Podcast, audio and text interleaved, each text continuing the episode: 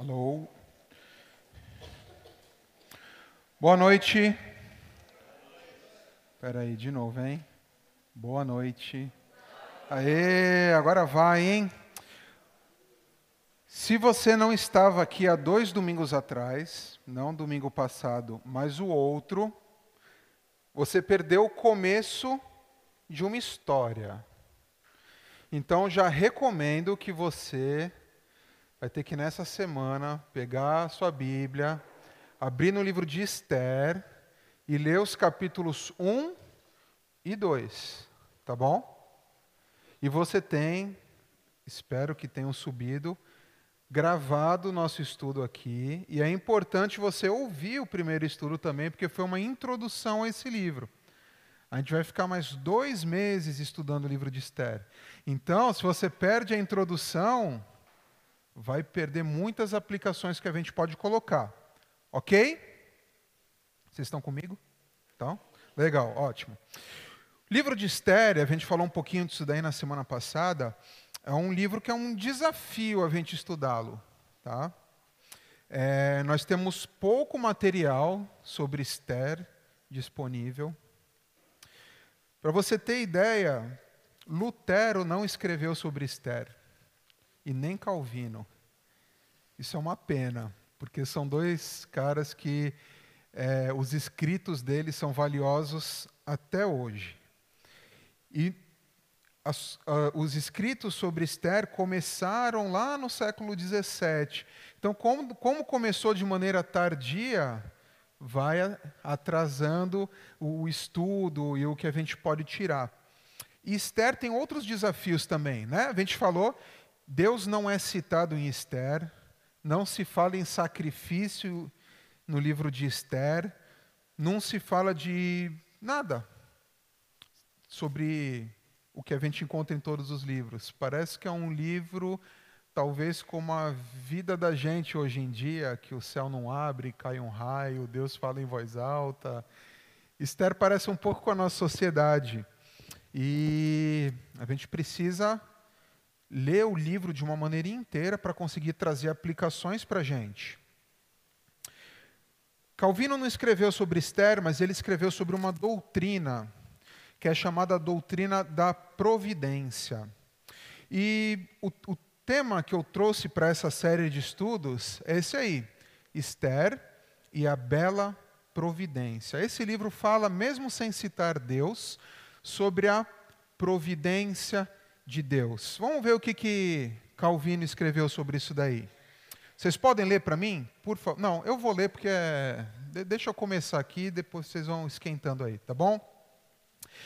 Deus testificou que não é por cego instinto da natureza que o sol nasce e se põe diariamente, mas porque ele próprio para renovar a lembrança de seu paterno favor para conosco, governa o seu curso.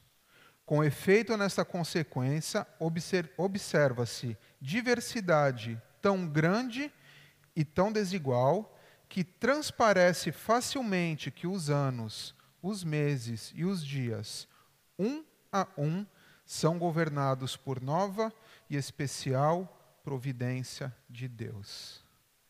Bonito esse texto. Esse texto fala que não é à toa que as coisas são diversas e Deus fez isso para mostrar que Ele consegue governar todas essas coisas, dia após dia. Todo dia Deus fala para a gente: Olha, eu sou o teu pai, eu cuido de tudo e eu vou cuidar de tudo para sempre. Nada escapa do controle de Deus. Mas tem um outro texto bonito também, que quem escreveu foi Davi, inspirado por Deus. Ele vai falar o seguinte: está lá em Salmos 104, 27 a 30. Esse eu vou pedir para vocês lerem. Vamos lá? Um, dois, três.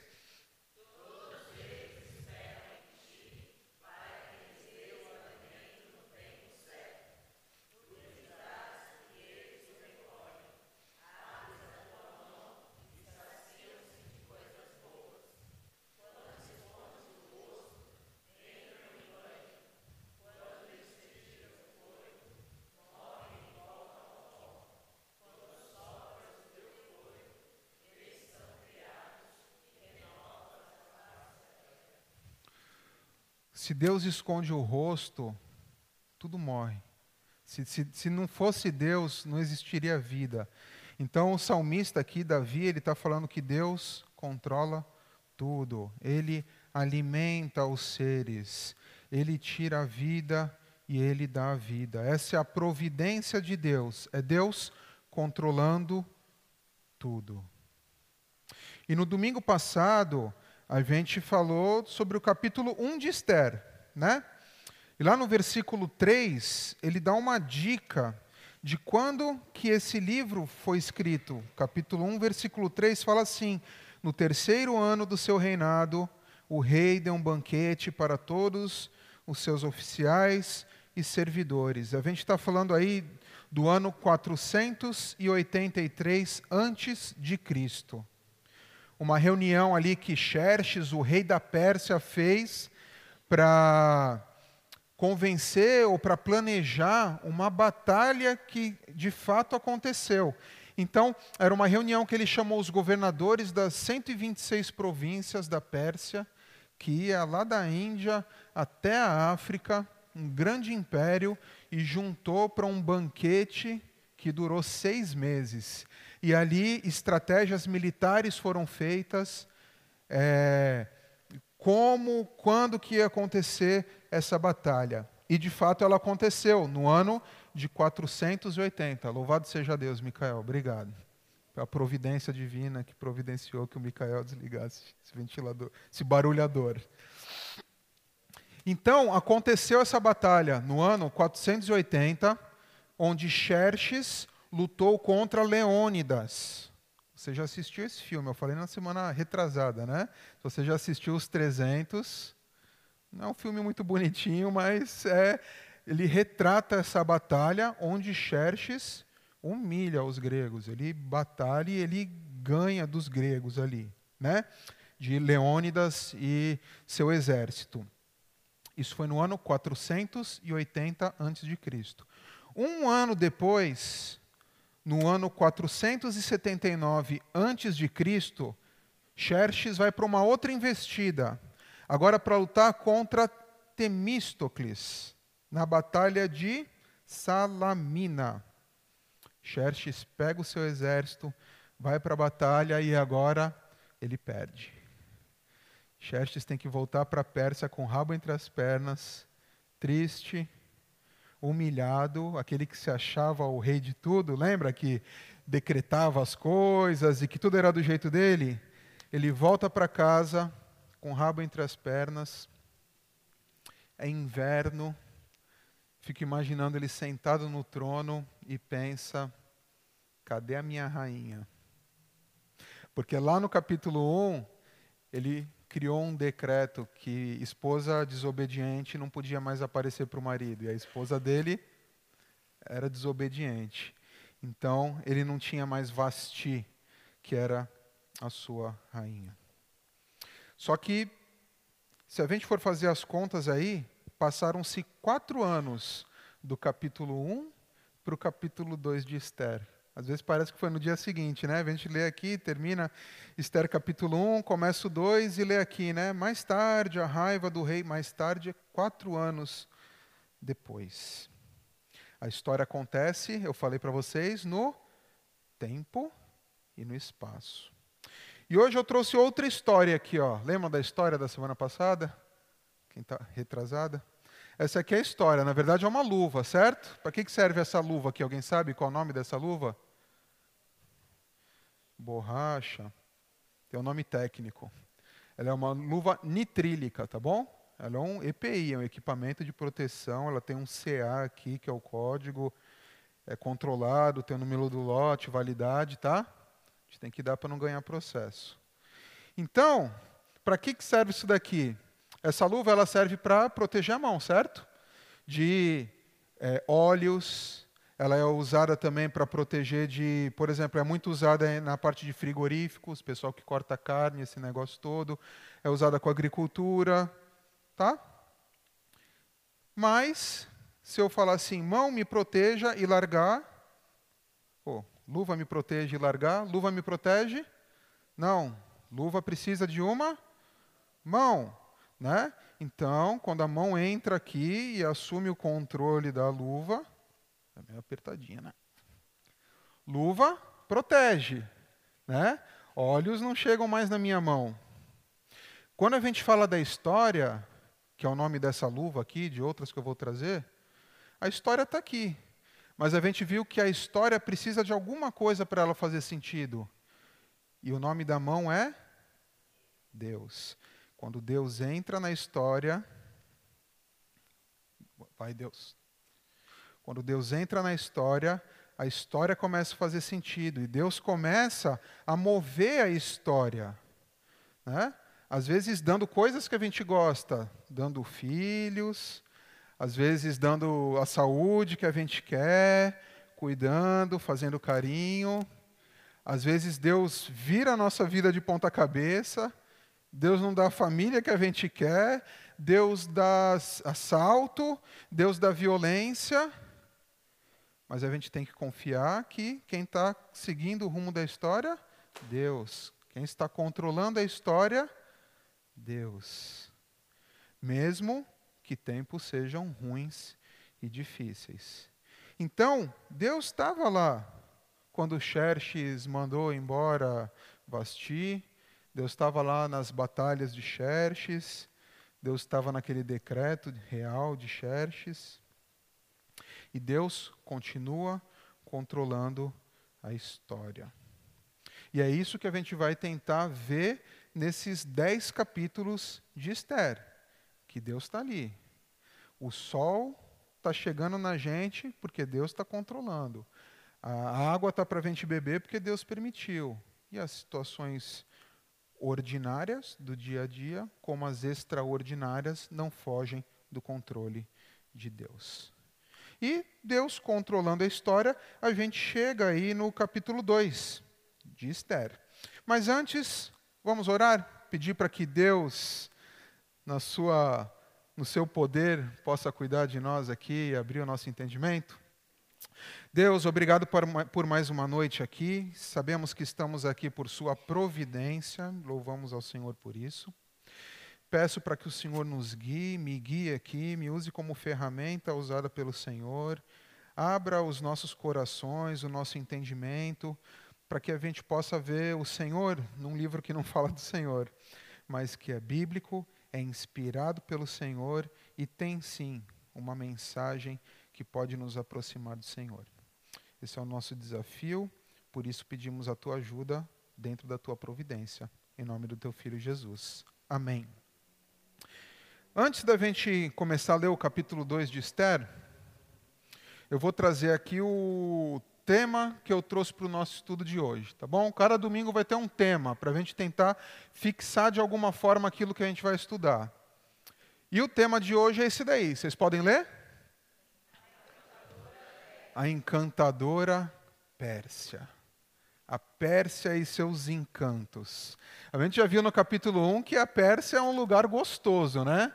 Banquetes, festas de seis meses, festa de uma semana, open bar com cortina de linho, chão de madrepérola, sofá de ouro.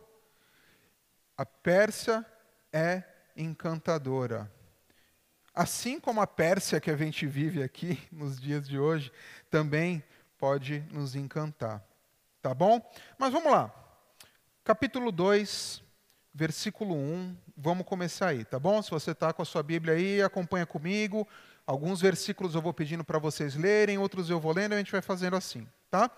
Então, mais tarde, a raiva do rei já havia passado, mas mesmo assim, ele continuava a pensar no que Vasti havia feito e no decreto que ele havia assinado contra ela. Então, como eu disse, Xerxes aqui na bed agora, né? Querendo um abraço quentinho, mas não tinha, porque a sua querida rainha tinha não tinha aparecido para ele e ele tinha expulsado ela por forma de um decreto. Né? Uma lei burra que ele fez, num momento que ele estava bêbado, e bêbado só faz besteira. Né? tem o bêbado que fica triste, tem o bêbado que fica violento, mas todos são inconsequentes. E foi o que Xerxes fez aqui. Xerxes ouviu os amigos dele, moveu o império inteiro. Em vez de ter passado um tempo e pedir perdão, não, agora Vasti nunca mais vai se apresentar aqui na minha frente. A gente faz coisa burra de vez em quando, não faz, gente? Aí a gente tem que colher os cacos. Não, Xerxes fez. Vamos lá. Versículos 2 a 4. Aí, alguns dos seus servidores mais íntimos lhe disseram: Olha como é, parece com o que aconteceu lá no, no, no capítulo 1, né? Ó oh, rei, mande buscar as mais lindas virgens do reino. Escolha funcionários de todas as províncias e ordene que tragam as moças mais bonitas para o seu harém, aqui em Suzã, a capital. Egai, o eunuco responsável pelo harém real, tomará conta delas e fará com que recebam um tratamento de beleza. E então, ó rei, que a moça que mais lhe agradar seja a rainha no lugar de Vasti. O rei gostou da ideia e fez o que lhe sugeriram. Olha só, o rei lá, triste, desanimado, ouve a história dos colegas dele então, agora o que, que vai ser feito? Durante todo o império, na extensão do império inteiro, das 126 províncias, o império de dimensão continental, vão buscar as mais belas moças para fazer um concurso de beleza, e a gente vai ver que não é bem um concurso de beleza, para que ele lá escolha qual vai ser a nova rainha, a oficial, né? porque ele tinha as concubinas, continuavam lá no harém dele. Tá? Olha que bela ideia, né? Cria um spa especial ali para elas e vai cuidar delas, embelezar elas para que elas cheguem lá. E agora, a partir do versículo 5, começa a aparecer uns personagens, que são os personagens que vão fazer parte da história aí até o final do livro. Né? No capítulo 1, a gente viu quem era Xerxes, um pouquinho da Vasti, e agora vai entrar aqui outros personagens, Mordecai e Esther, representados por esses lindos bonequinhos aqui, tá bom? Então, quem são esses daí, né? Então, Xerxes, Mordecai Esther. Vamos lá. Versículo 5 vai falar assim. Leiam para mim, por favor, versículos 5 e 6. Vamos lá? Bem forte e alto, hein, gente? Para ouvir aqui do microfone quem está em casa, hein? Tem que, tem que ser alto. Um, dois, três. Boa.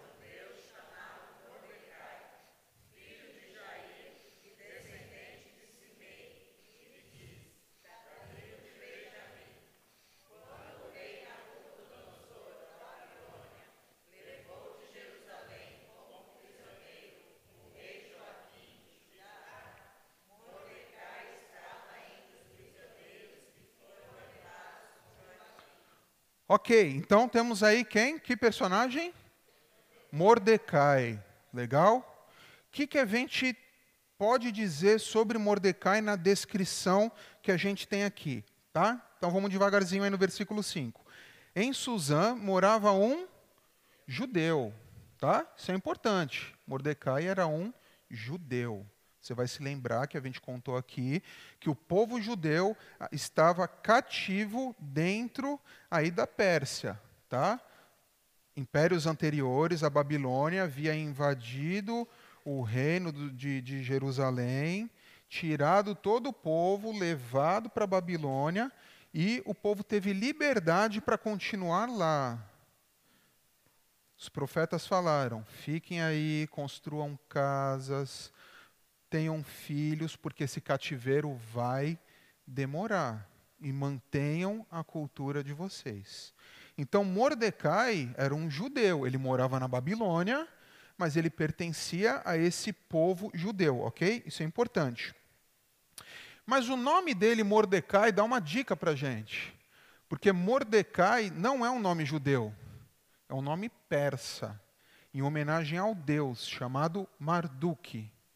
Então a gente está vendo um judeu que mora na Pérsia e tem um nome persa. Nome comum na Pérsia.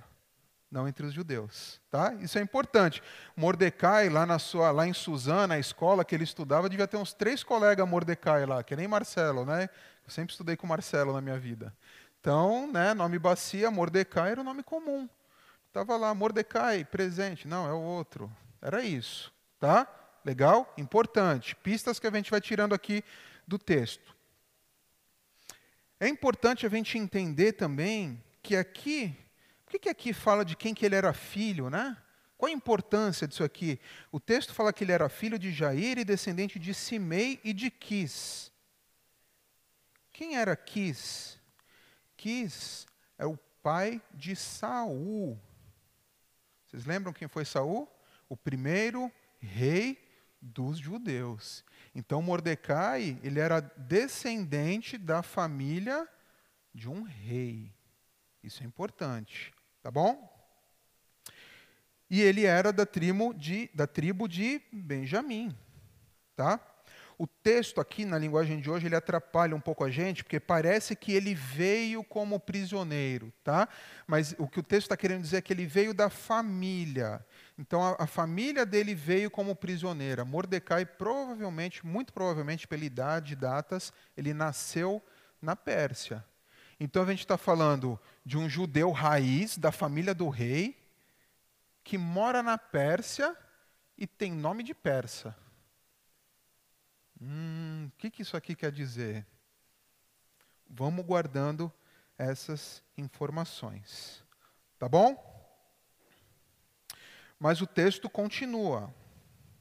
Versículo 7. Leiam para mim, por favor. Mordecai.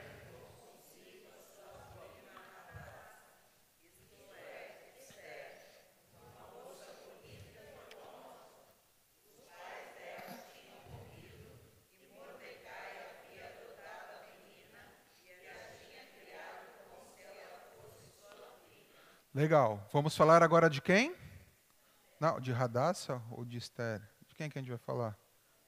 Esther, Radassa, Radassa, Esther. É a mesma pessoa, certo? Mas vamos lá, vamos falar dessa moça, que está como Esther, porque é como é chamado o livro e como ela é chamada. Tá? A gente, eu, eu, eu preciso de uma ajuda de vocês. Se você já viu historinhas de Esther para crianças, se você já contou, se você já viu vídeos fofos de Esther, apague isso da sua cabeça. Vamos zerar o entendimento de Esther e começar daqui, Esther, quem é Esther de verdade. Tá bom? A gente vai ver o que, que o texto vai falar para a gente de Esther. Quem é a Esther de verdade? Em primeiro lugar, ela tem dois nomes. Radassa, que é um nome judeu, que significa espalha perfume. E ela tinha um nome persa também, chamado Esther, em homenagem a uma deusa que é estrela. Então, quando você vê o vídeo bonitinho lá, princesa Esther, estrela de Deus, espera aí, gente, estrela de Deus, ela escolheu uma identidade para o nome dele, dela, persa, que era em homenagem a um deus persa. Então, Radassa Esther parece que tinha uma dificuldade de identidade aqui. Tá bom? A gente vai falar mais sobre isso mais para frente. Então, Esther, não sei se você percebeu lendo aí o versículo 7, os pais dela haviam morrido e ela havia adot sido adotada pelo seu primo Mordecai. Tá? Então, Mordecai, provavelmente aquele primo mais velho, né, das famílias aí que vai acontecendo. Então, essa é Esther. Hadassah Esther, órfã, adotada pelo primo. E qual é a característica que o texto fala dela aí? Bonita e formosa. Olha que grande característica de um mistério que amava a Deus, igual nas musiquinhas que a gente ouve, né? Quem disse que Esther amava a Deus, né? O texto não fala. Ela era bonita e formosa, com certeza, tá bom? A gente vai ver isso mais para frente, porque ela vai para o concurso de beleza. E a tra tradução literal fala agradável de se olhar. Tá, Esther era bonita, mas era uma Esther também, que a gente vai ver aqui, imersa na cultura persa. Tá bom? Isso é importante. Mas o texto continua. Versículo 8: Quando o rei mandou anunciar a ordem, muitas moças foram levadas para Suzã, a capital, entregue aos cuidados de Egai, o chefe do harém do palácio. Uma dessas moças era Esther.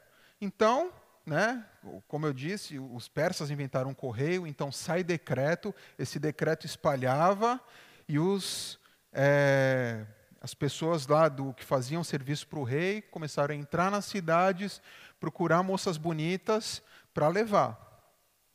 Tá? E era uma ida sem volta. Porque a gente vai ver mais para frente que se o rei não escolhesse, ela voltava para casa? Não, ela ia ficar no outro harém do rei, no harém das concubinas. Então, era assim: entra, é bonita, vem, feia, pode ficar.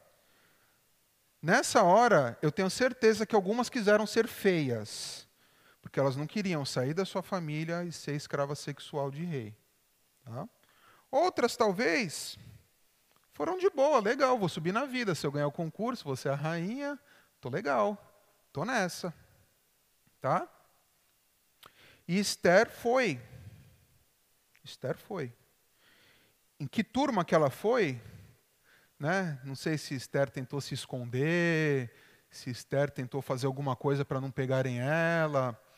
Mas, pelo jeito que a gente vai ler o texto, me parece Esther legal, foi no time daqui, legal, vou escalar na vida aqui. Tá bom? O texto vai dando essas dicas para a gente. Versículo 9. Regai gostou dela, e ela conquistou a simpatia dele. Imediatamente ele começou a providenciar para ela o tratamento de beleza e a comida especial arranjou sete das melhores, empre melhores empregadas do palácio para cuidarem dela e colocou Esther e as empregadas nos melhores quartos do harém. Tá? Favorecimento é só no Brasil? Não, na Pérsia também tinha. Tá? Então, ele foi com a cara dela, ela conquistou, opa, privilégios que essa aqui vai dar certo. Então, né, enquanto umas ganhavam lá o Palmolive e o Neutrox, né, ela era Dior, Chanel, né? Era diferente o negócio ali, né? Enquanto eu só uso Palmolive, tá, gente? Minhas filhas usam Palmolive. É bom, tá? Mas tem outros melhores, né? Com certeza. Melhores comidas. Olha só o favorecimento. Esther me parece que estava inundada na cultura da Pérsia. Esther conseguiu é, se mostrar para Regai, que era o, o chefe ali, que é quem sabia dos, das preferências sexuais de Xerxes, ele que sabia, ele que ia caçar que agradasse Xerxes. Esther se mostrou de um jeito que, opa, Xerxes vai gostar dessa daqui. Tá? Versículos 10 e 11. Esther fez conforme Mordecai tinha mandado, e não disse nada a ninguém a respeito da sua raça e dos seus parentes. Todos os dias, Mordecai passeava em frente do palácio do Harém para saber como Esther estava passando e o que ia acontecer com ela. Guarda esse detalhe, ele vai ser importante mais para frente, tá bom?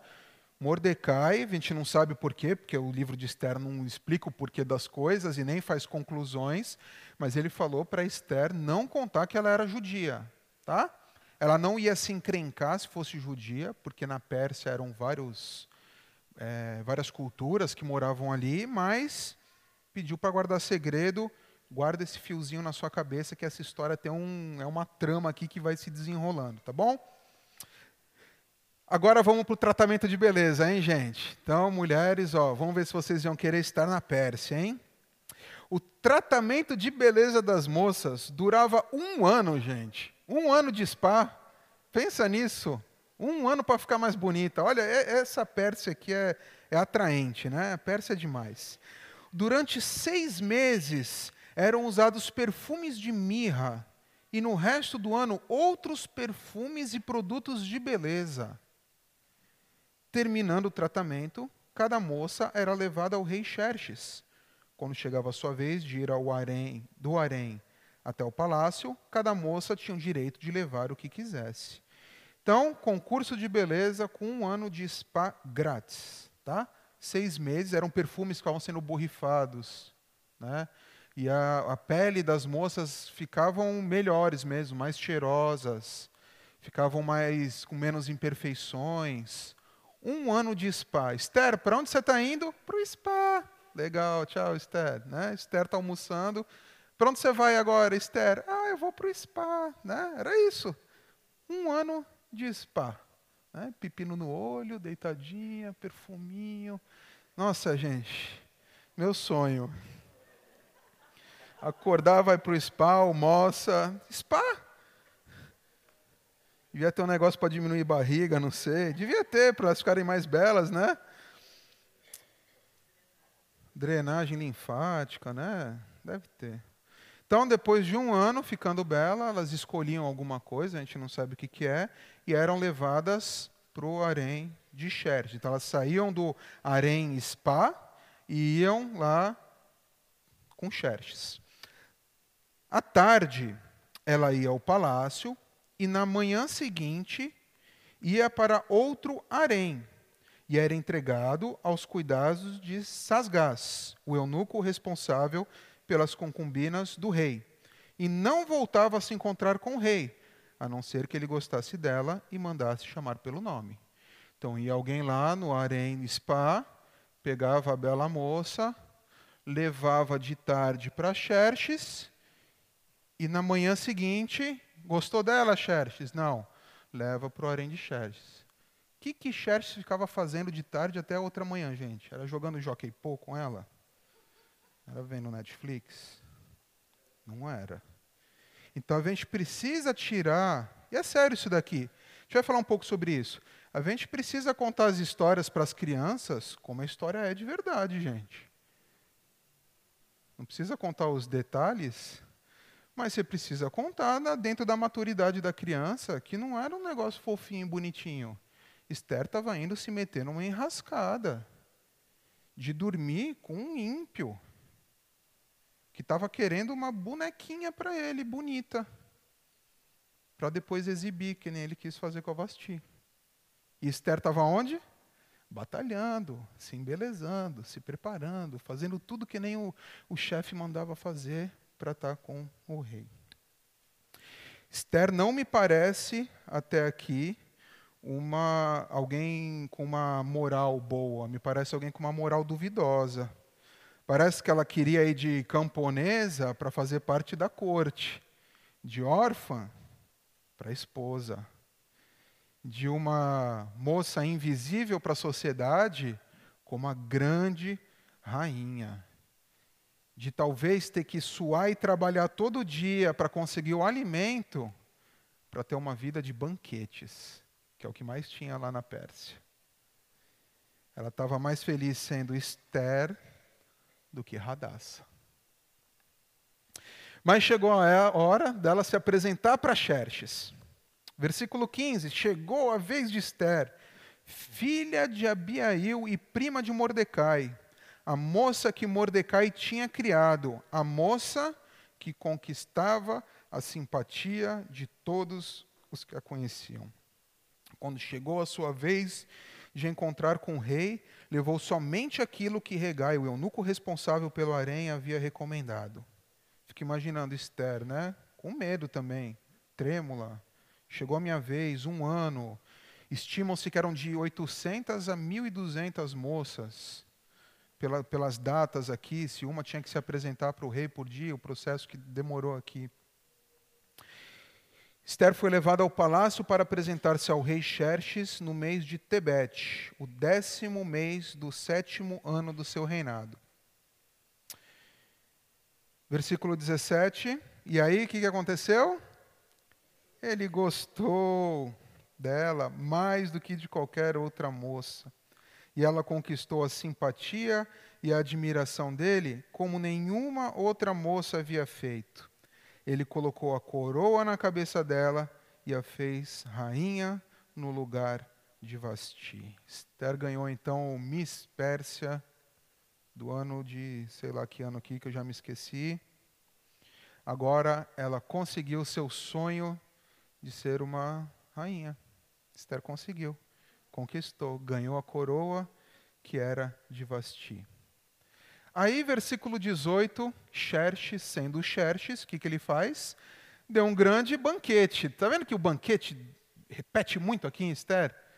Ele deu um grande banquete em honra de Esther e convidou todos os oficiais e servidores. Ele decretou que aquele dia fosse feriado no reino inteiro e distribuiu presentes que só um rei poderia oferecer. Olha Xerxes aqui com mostrando para todo mundo, olha minha bela esposa, né? O que Vasti não quis ser exposta, agora quem que estava aqui no holofote? Esther. E Xerxes sendo generoso, né? Dando feriado para todo mundo, dando presentes que só um rei poderia dar. Esse é o Xerxes, querendo mostrar para todos que era generoso, bondoso, né? E olha o meu poder, olha como eu posso. Xerxes sendo Xerxes. Versículo 19, leiam para mim, 19 e 20, por favor, vamos lá.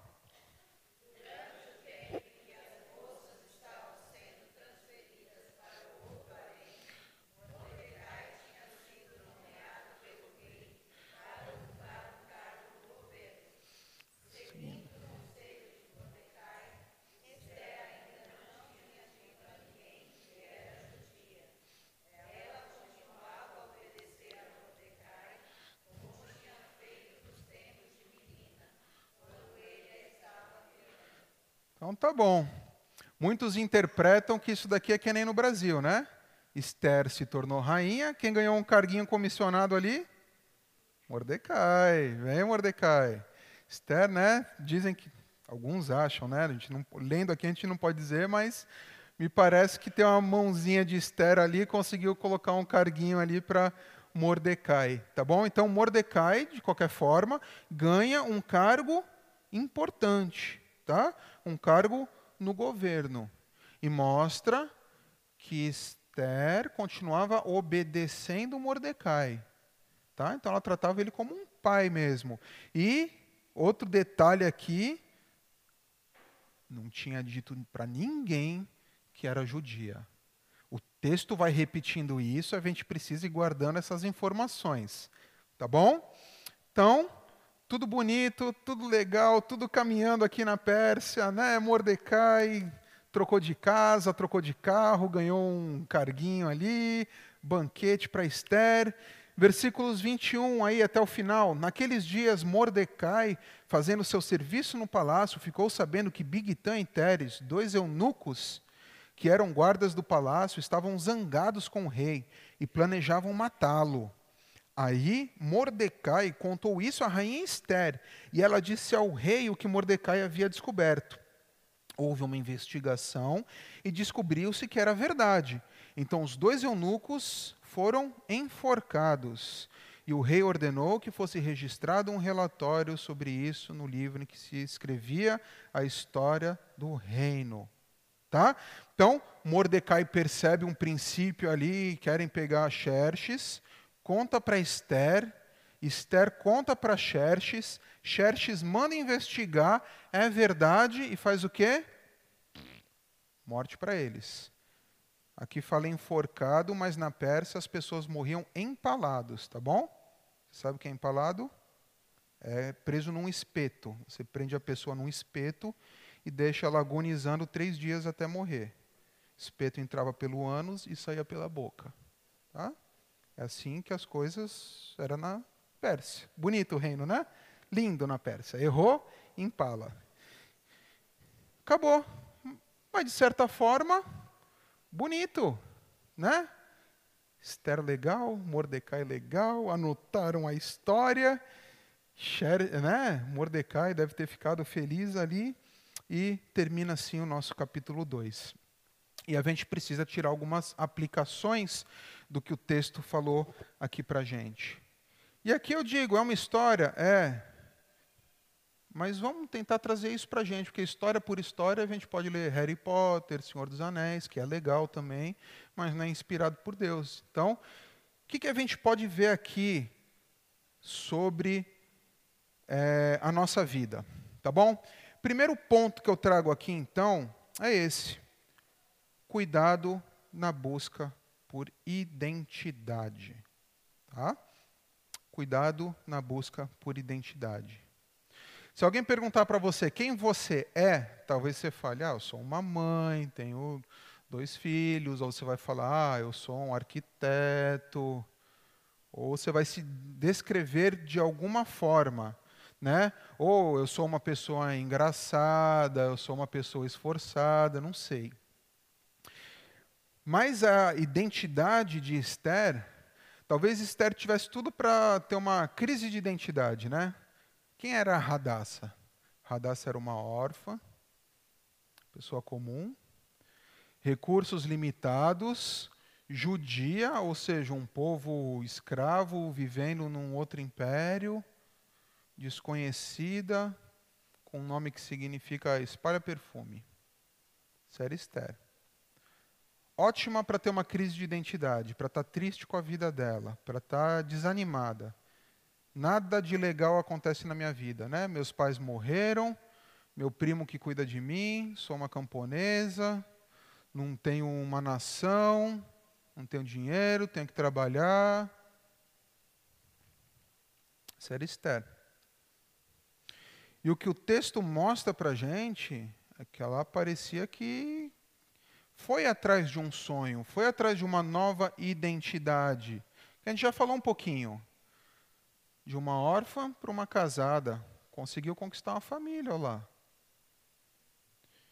De uma pessoa comum, venceu na vida. Agora era a rainha do maior império do mundo, simplesmente. A rainha principal de ter que trabalhar para sobreviver, agora ela conseguiu banquetes, spa. Né? Se para o concurso tinha spa todo dia, acho que ela podia ir no spa a hora que ela quisesse. Né? De uma judia, um povo comum, agora ela era persa. Agora ela estava ali né, no, no, no topo. De uma desconhecida, era bonita. Mas agora, agora ela era a personalidade. Né? A conta do Instagram dela ganhou milhões de seguidores de um dia para o outro. Né? Foi aumentando durante o concurso, né? Que aquele negócio, e quando ela ganha, quem é essa? Quem é essa? Vou seguir a conta dela. Né? E a estrela. Essa é Esther. Esther do capítulo 2 é uma moça de moral duvidosa. Né? Ela sabia lidar na Pérsia, ela sabia, conquistou o Regai, conquistou Xerxes, ela sabia, ela estava imersa numa cultura persa, e não naquela cultura judia, não naquilo que ela na identidade real dela. Aí você pode me dizer: ah, mas a Esther foi forçada. Esther prenderam, amarraram ela e levaram ela para o concurso de beleza. A Esther não teve o que fazer. Ela teve que preservar a vida dela. Aí isso faz me lembrar a história de quatro moços, adolescentes, como Esther era aqui, 16, 17, 18 anos, que foram levados exilados. Quem são esses quatro moços? Não, vamos falar o nome, o nome judeu deles? Daniel, Ananias, Azarias e Misael. Quatro jovens esses não nasceram na Pérsia, eles nasceram lá em Jerusalém e foram levados para a Babilônia. Chegando lá, eles eram jovens promissores, inteligentes, cultos. O que, que o rei faz, mandou fazer? Vem aqui, vocês têm que comer agora. Não era tratamento de beleza, era tratamento de barriga. Vocês precisam comer dos banquetes do rei. Vocês vão comer esses alimentos que o rei come, beber o que o rei bebe que, que eles falaram? Nem a pau. Me nego a me misturar com o costume dessa cultura. Se Deus não deixa eu me alimentar desse tipo de alimentos, eu só vou comer legumes e água. Mas você vai morrer? Não quero saber. Meu Deus é mais importante. Eu vou seguir o meu Deus. E a gente lê a história, o que, que aconteceu? Eles ganharam a permissão e foram os vencedores foram os mais sábios. Passou um tempo, constroem uma estátua, e mandam se ajoelhar para a estátua. O que, que os jovens fizeram? Não vou. Eu não me ajoelho para a estátua de homem. O que, que falaram? Vocês vão morrer? Vamos. Eu prefiro morrer do que me ajoelhar para uma estátua de um outro Deus. Então tá bom. Lá não era empalamento, lá era mais criativo, fornalha de fogo, né? Então, esquenta a fornalha, põe sete vezes mais quente, derreteu a pedra, derreteu o cara que foi jogar eles no buraco pegando fogo. E o que, que aconteceu? Eles não ficaram nem com um cheirinho de defumado. Mas qual foi a escolha deles? Eu não vou me dobrar. Eu posso morrer. Que nem a gente viu semanas atrás dos nossos irmãos que são perseguidos hoje. Passa o tempo, muda o imperador, agora é Dario. Inventam, ficam com inveja de Daniel porque ele era muito obediente. Daniel orava todos os dias com as janelas abertas. O que, que eles fazem? E aí, rei, faz uma lei aí que só pode orar para o Senhor agora, melhor, né? Tal. Ah, tá bom, pode fazer, pega o anel aí, decreto tal. O que, que Daniel fez? Eu não vou, eu vou orar para o meu Deus, do jeito que eu oro todo dia, virado para Jerusalém. O que, que aconteceu? Outro método de morte, né? Agora mais criativo ainda. Leões com fome. E Daniel, tá bom, eu vou para os leões. Ele sabia qual era o preço. Foi para os leões. Morreu? Não. Leãozinho, ó, acabou a fome do leão. Não tem como não comparar, porque é no mesmo período, é a mesma coisa. E a gente está vendo Esther indo atrás, concordando, participando. Eles poderiam ter morrido na fornalha? Poderiam. E o leão poderia ter comido Daniel? Poderia. Tá? E talvez possa ter comido muitos, que a gente não sabe nem a história. Né? E muitos irmãos nossos morrem por não negar a Cristo hoje. Mas a gente está vendo uma Esther que queria ser casada, que queria ser rainha, que queria banquetes, que queria luxo, que queria outra coisa que ela não queria, então ela abriu mão da identidade dela, do povo de Deus, para conseguir aquilo que ela queria. Então, cuidado na busca por identidade. Cuidado com o que a gente quer e o que a gente está disposto a abrir mão para conseguir o que a gente quer. E eu trouxe uns versículos aqui que falam um pouco de qual é a nossa identidade. Tá? O primeiro é esse, Gálatas 4, 7. Vocês podem ler para mim, por favor?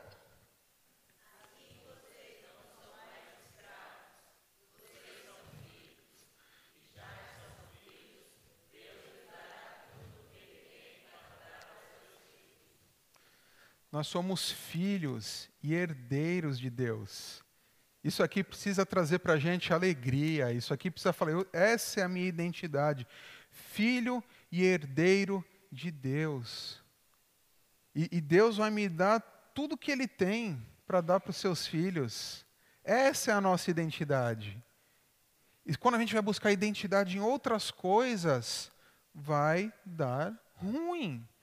Olha só, nós também somos libertos da condenação, unidos com Jesus, Romanos 8:1. Agora já não existe nenhuma condenação para as pessoas que estão unidas com Cristo Jesus. A gente tem um final feliz. Se você já entregou sua vida para Jesus, é final feliz. É final unido com Jesus. Acabou, não precisa buscar outra identidade. O final eterno é com Jesus. Olha só, libertos pelo sangue de uma vida inútil, pois vocês sabem o preço que foi pago para livrá-los da vida inútil que herdaram de seus antepassados. Vocês foram libertados pelo precioso sangue de Cristo, que era como um cordeiro sem defeito e nem mancha. 1 Pedro 1, 18 e 19. Fomos libertos de uma vida inútil, de uma vida que a gente corria atrás do vento, como diz Salomão lá em Eclesiastes já era, a gente foi liberto, agora a gente tem para onde ir, a gente tem uma identidade. Somos também libertos da condenação. Opa, isso aqui já foi, estou voltando. Somos um só corpo em Cristo. Como igreja, assim também nós, embora sejamos muitos, somos um só corpo por estarmos unidos com Cristo. E todos estamos unidos uns com os outros como partes diferentes de um só corpo. Somos um, temos uma igreja para que um ajude o outro, dê uma acordada quando a Pérsia, os encantos da Pérsia estão brilhando para a gente. Esther vivia uma tensão cultural. Esther vivia, é, olhava para o que ela tinha e o que a Pérsia tinha para oferecer. E sejamos sinceros, a gente vive numa tensão cultural com a Pérsia que a gente tem aqui. A gente vive, se a gente negar isso, é mentira. A gente quer as coisas que estão por aí disponíveis. O problema é, eu devo? O que, que eu estou a fim de abrir mão para conseguir o que a Pérsia tem para me dar aqui? E a gente tem que tomar cuidado com isso. Nossa identidade precisa ser em Cristo. Eu tenho certeza de que Esther e Daniel e os outros a história diverge porque Esther nasceu na Pérsia. Isso conta para Esther. Esther nasceu ali. Então, as coisas que ela cresceu vendo sempre foram coisas normais. E a gente precisa tomar cuidado com os nossos normais, com as coisas que a gente já não escandalizam a gente, com as coisas que a gente vê e, ah, Acho que não, não pega nada isso daí, né? Não pega nada. Porque uma hora vai ter um concurso de beleza. E talvez isso seduza muito a gente. Talvez a Pérsia fale muito alto e a gente esteja a fim de abrir mão de alguma coisinha, alguma área na nossa vida. Não se entregar totalmente, mas pontos que a gente cede para a Pérsia. Então, Radassa uma vida normal para a Pérsia. Agora Esther, rainha da Pérsia. Então, primeiro ponto, qual é? Vamos repetir para memorizar? Cuidado. Não, peraí, vamos lá. Primeiro ponto. Cuidado na busca por identidade, tá bom? Segundo ponto que eu trouxe aqui, vai falar isso aqui para gente. Cuidado ao olhar os heróis da Bíblia. A Bíblia, ela, ela nos traz pessoas que muitas vezes a gente chama de heróis, mas que são pecadores e falhos. Eles são falíveis.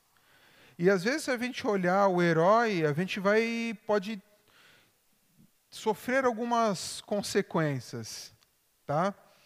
Se a gente fala assim, seja como Esther, qual Esther? a Esther do capítulo 2 ou a Esther mais para frente lá do capítulo 5, 6? Se for a Esther do capítulo 2, não é seja como Esther, não. Ah, seja como Abraão. Qual Abraão? O que teve fé ou o que deu a mulher dele duas vezes para outros reis, para o harém de outros reis? Né? Seja como Sansão, fortão. Né? É, a música já fala, né? O fortão do cabe... Como é que é? Fortão do cabeção. Não. Que tinha a cabeça do tamanho de um feijão, né? O fortão do cabelão, que tinha a cabeça do tamanho de um feijão. É o Sansão com cabeça do tamanho do feijão, irado, grosseiro, que não ligava para os pais? Ou é o Sansão fortão? É o mesmo Sansão. Só que se a gente só olha para os atos heróicos, a gente vai achar que eu só vou ser o herói. Né? Seja como Davi, qual Davi? Né? Davi pecou tanto. Qual é o Pedro que a gente tem que ser? O que negou Jesus? A gente tem que tomar cuidado. A gente precisa entender que a graça de Deus é para pessoas como Esther. A graça de Deus é para pecadores. Mesmo que eu tenha pichado Esther aqui, pisado na Esther e tentado destruir a ideia de Esther que a gente tem, a graça de Deus é para pessoas que acreditam que são como Esther, que são pessoas pecadoras, que não são nada sem Deus. Quanto mais rápido a gente descobrir que somos Esther, mais rápido receberemos a graça de Deus porque a gente vai depender dele para deixar de ser Esther. Quando Deus chamou Esther, e a gente vai ver isso mais para frente, Esther estava lá, curtindo a vida no spa, lá, Xerxes e tal. Quando Deus chamou Abraão, Abraão estava fazendo o quê? Estava lá adorando a Deus. Não, Abraão estava fazendo nada. Abraão estava lá no ordinário da vida, fazendo as coisas dele. Deus chamou Abraão. Quando Deus chamou Jacó, Jacó estava fugindo do irmão. Quando Deus chamou Moisés, Moisés estava refugiado, fugido porque tinha assassinado um egípcio. Quando Deus chamou Gideão, ele estava fazendo o quê? Estava escondido, com medo do inimigo. E Deus chamou Gideão para destruir um exército. Eliseu estava trabalhando, Pedro estava pescando, Paulo estava indo tentar fazer algum jeito para matar os cristãos. Então, Deus não chama pessoas, só as pessoas que estão buscando, Deus chama pecadores. Deus chama pecadores. Sejamos honestos. A gente tem que admitir que se a gente está aqui, é porque Deus nos amou primeiro. E quando a gente glamoriza os personagens da Bíblia, né? quando a gente só fala da, da parte boa, do bonito, né? qual é o problema? A gente pode tentar ser igual a eles através do nosso desempenho. Então, não. Se ele conseguiu, eu consigo. Então eu vou ser igual o Gideão, eu vou, vou, domin, vou ir atrás do exército e vou detonar. Não, vou ser igual o Paulo, que falava, tudo posso naquele que me fortalece, morrer é lucro, viver é Cristo. É, gente... Só que por que, que essas pessoas conseguiram isso? Porque elas criam que havia um Deus que tornava elas assim. Primeiro ponto, reconhecer que sem Deus a gente não pode nada. Então a gente precisa conhecer a história inteira desses personagens, desses heróis. E a gente pode ficar desanimado quando o nosso plano perfeito não dá certo, né? Se a gente só vê a parte boa dos heróis da Bíblia, a gente fica desanimado. E a gente pode também ficar descontente com o ordinário, com as coisas do dia a dia. A gente olha a Sara que engravidou com 100 anos e fica descontente porque eu não consegui engravidar. Né? A gente olha que, ah, eu gostaria que Deus falasse comigo como falou com Davi. E fica triste, porque talvez Deus não vai inspirar a gente para escrever tantos salmos como Davi foi inspirado vai querer ser um super apóstolo como Paulo, só que às vezes Deus chama a gente para ser outra coisa. Então, quando a gente mira no, no, no herói, a gente fica triste com o ordinário também. Porque a nossa vida é muito livro de Esther. É uma, é, é uma vida sem o céu abrindo e coisas acontecendo.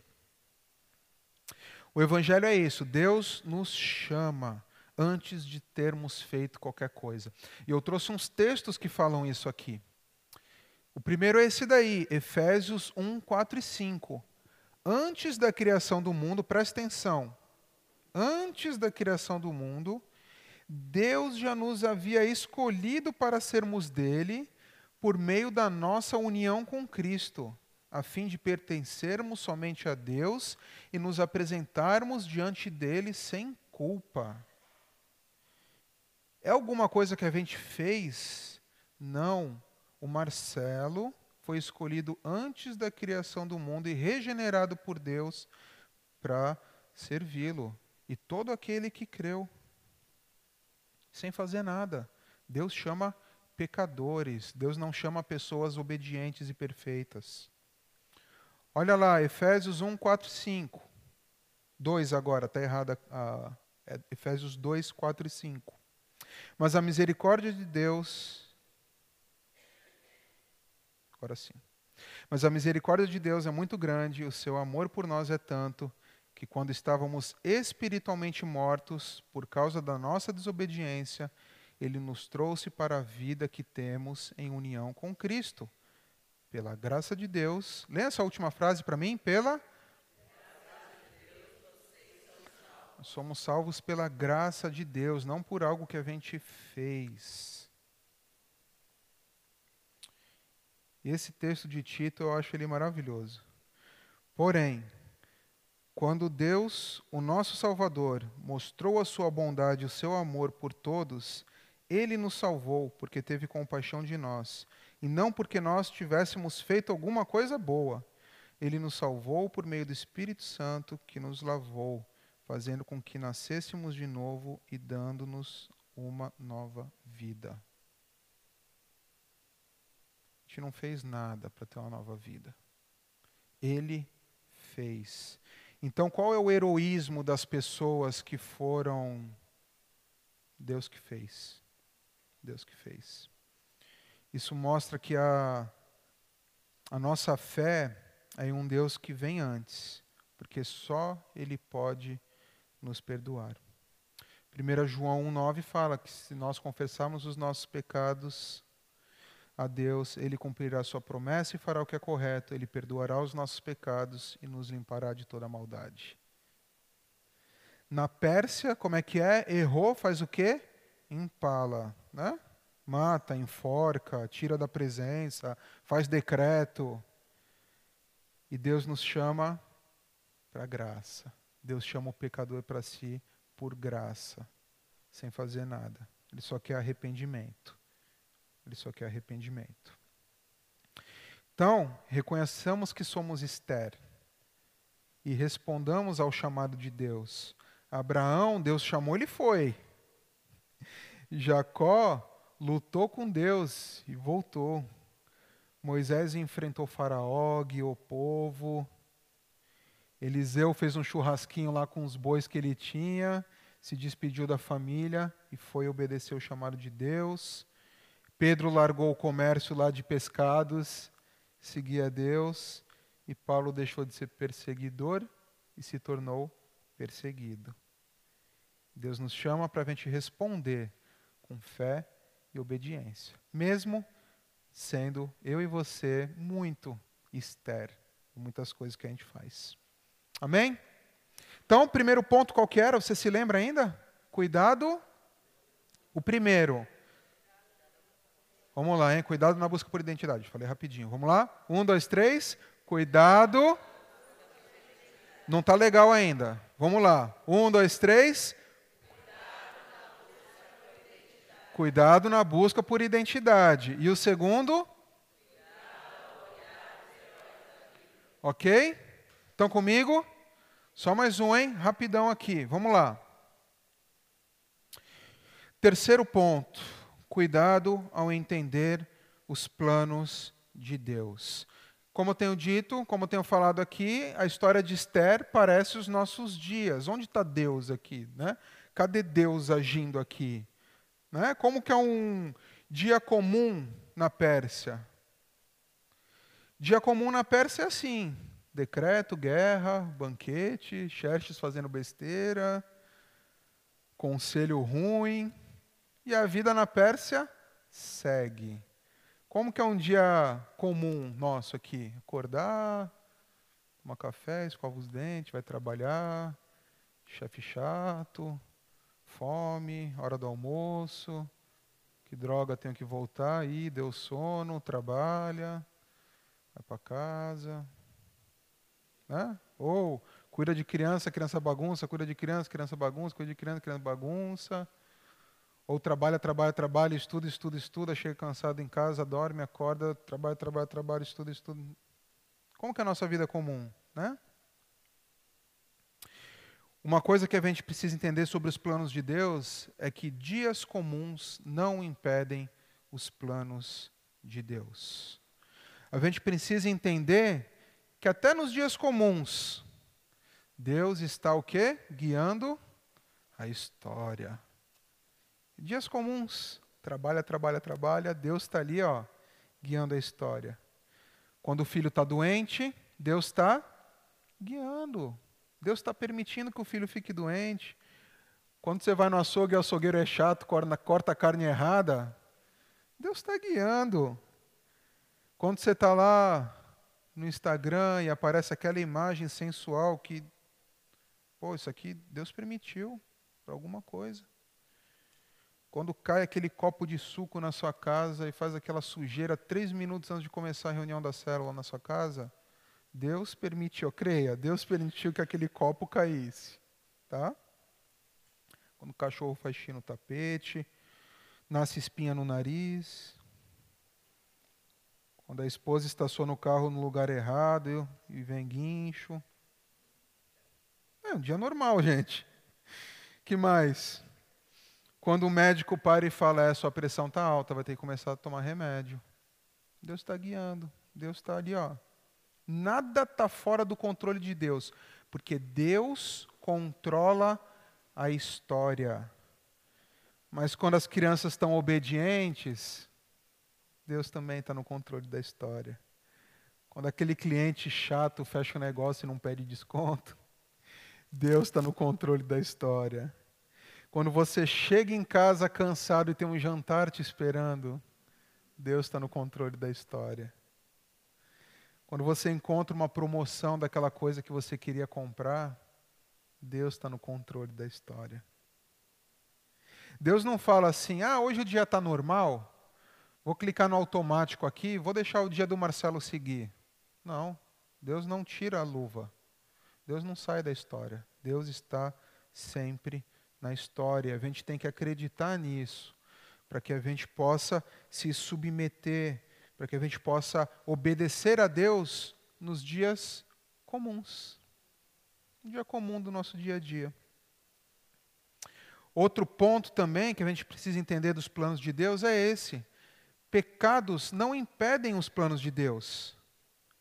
Né? Às vezes você para para pensar, caramba, negócio está ruim aqui na igreja, tem crente aqui na igreja fazendo coisa ruim, tem irmãozinho aqui da igreja fazendo falcatrua no trabalho, que eu fiquei sabendo, tem gente da igreja fazendo sociedade com não cristão, tem gente da minha célula gastando a vida no trabalho. Isso impede os planos de Deus, gente? Isso está fora do controle dos planos de Deus? Deus está permitindo que isso aconteça? Tá. Porque se Ele quisesse, isso não aconteceria. A coisa está feia na sociedade, você pode pensar, né? Estão falando todes toda hora aí. Tem homem usando banheiro de mulher. E começa a dar um desespero na gente. Como que, como que vai ser com meu filho, com a minha filha? Estão lutando para assassinar bebê nas barrigas, e você começa a ficar nervoso, ansioso. Governante só põe gente em privilégio, entra governo, sai governo, e é só privilégio para os que estão no poder. O rico está explorando o pobre. Ladrão se dá bem, estão matando o policial. Não é isso que está acontecendo? Quem faz o certo se dá mal. Será que Deus perdeu o controle da história, gente? Não. Deus está permitindo que essas coisas aconteçam. Ah, então Deus é ruim, Deus é sádico? Não. São escolhas das pessoas que Deus permite para a sua glória. Como fechar essa equação? Impossível. Não conseguimos entender a mente de Deus. Mas precisamos crer que pecados não impedem os planos de Deus. Isso precisa me trazer paz. Isso precisa acabar com as minhas ansiedades. Porque eu sei que Deus está no controle da história. Se a gente for ler a Bíblia, a gente vai ver Deus permitindo o mal em alguns momentos. Né? Se a gente ler a história de Jó, talvez seja o, o mais didático para a gente. Deus permitindo que Satanás toque a saúde de Jó, mate os filhos de Jó. A gente vê José falando que foi plano de Deus os irmãos terem mandado ele para o Egito para que ele pudesse salvar a própria família. E tem um trecho do filme ou do livro das Crônicas de Nárnia, que é muito legal, que se você não assistiu, tem que, tem que ler os livros de Nárnia, gente. O negócio é maravilhoso, tá? Leia para o seu filho de oito anos, ele já consegue entender. Tem que ler para ele, mas lê. E lá no livro Leão, a Feiticeira e o Guarda-Roupa, C.S. Lewis, ele, a feiticeira, ela representa Satanás, aquela feiticeira branca, poderosa. O leão representa Deus, que se chama Aslan, e tem um menino chamado Edmundo, que representa o ser humano. Ele peca e ele trai Aslan e os que estão com Aslan. E o que que Aslan faz? Ele vai lá e se entrega para a feiticeira. Fala, eu pode me matar no lugar de Edmundo. Feiticeira fica, ó. né? Ela amarra Aslan e na cena do filme ela faz um carinho nele e fala: Sabe, Aslan, estou meio decepcionada com você. Achou mesmo que poderia salvar o traidor humano? Você vai me dar a sua vida, mas ninguém será salvo. É nisso que dá o amor. Então ela grita, anunciando para os inimigos de Aslan: Nessa noite será satisfeita a magia profunda mas amanhã nos tornaremos, tomaremos Nárnia para sempre. Consciente disso, desespere-se e morra. O grande gato está morto. E ela pega um punhal e mata Aslan. E a gente pode pensar: e agora? Isso saiu do controle de Deus? Né? Trazendo para a Bíblia, Jesus foi crucificado. Como pode isso ter acontecido? E as pessoas que estavam lá crucificando Jesus, Deus permitiu isso. Deus permitiu que Judas traísse Jesus. Como que Deus permite que isso aconteça? Mas lá no livro acontece um grande terremoto, a pedra que Aslan estava deitado quebra e Aslan ressuscita, que é o que aconteceu com o nosso Jesus. Porque o pecado não impede os planos de Deus. Nada impede, Deus usa Satanás para que os planos dele sejam cumpridos. E a gente precisa crer nisso. A gente precisa crer que, que, que tudo está nas mãos de Deus e que esse sacrifício foi por pessoas reais. Esse sacrifício de Jesus foi por mim, foi por todos nós e é ele que devemos, nele que devemos ter paz. Nós cremos que um Deus que está controlando a história. Um Deus controlando a história. Lembra da história? Para que seus planos se cumpram. Vasti não se negou a aparecer para Xerxes por um acaso. A gente vai ver isso mais para frente. Xerxes não perdeu a batalha e voltou pensando: ai, cadê minha Vasti por um acaso? Os conselheiros do reino deram a grande ideia de um concurso de beleza por acaso.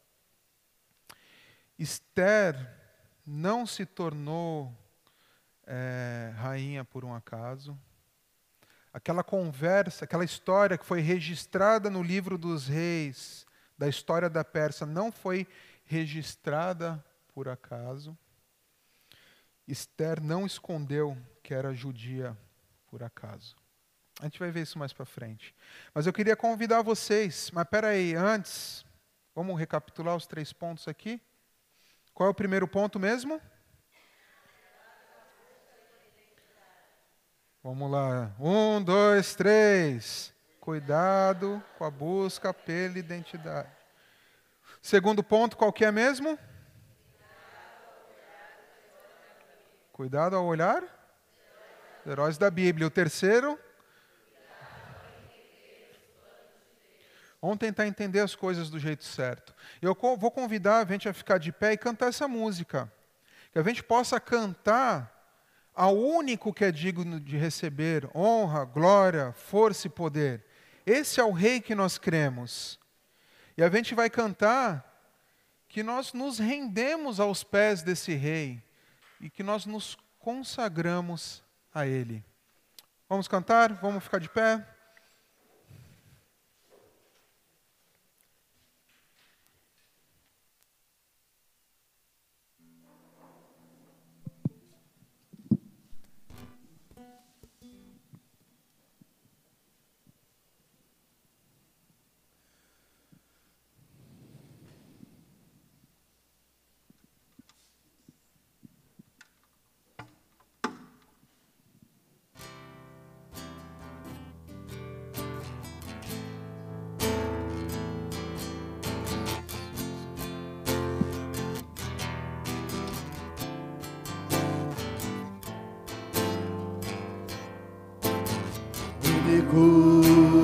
É digno de receber a honra e a glória, a força e o poder.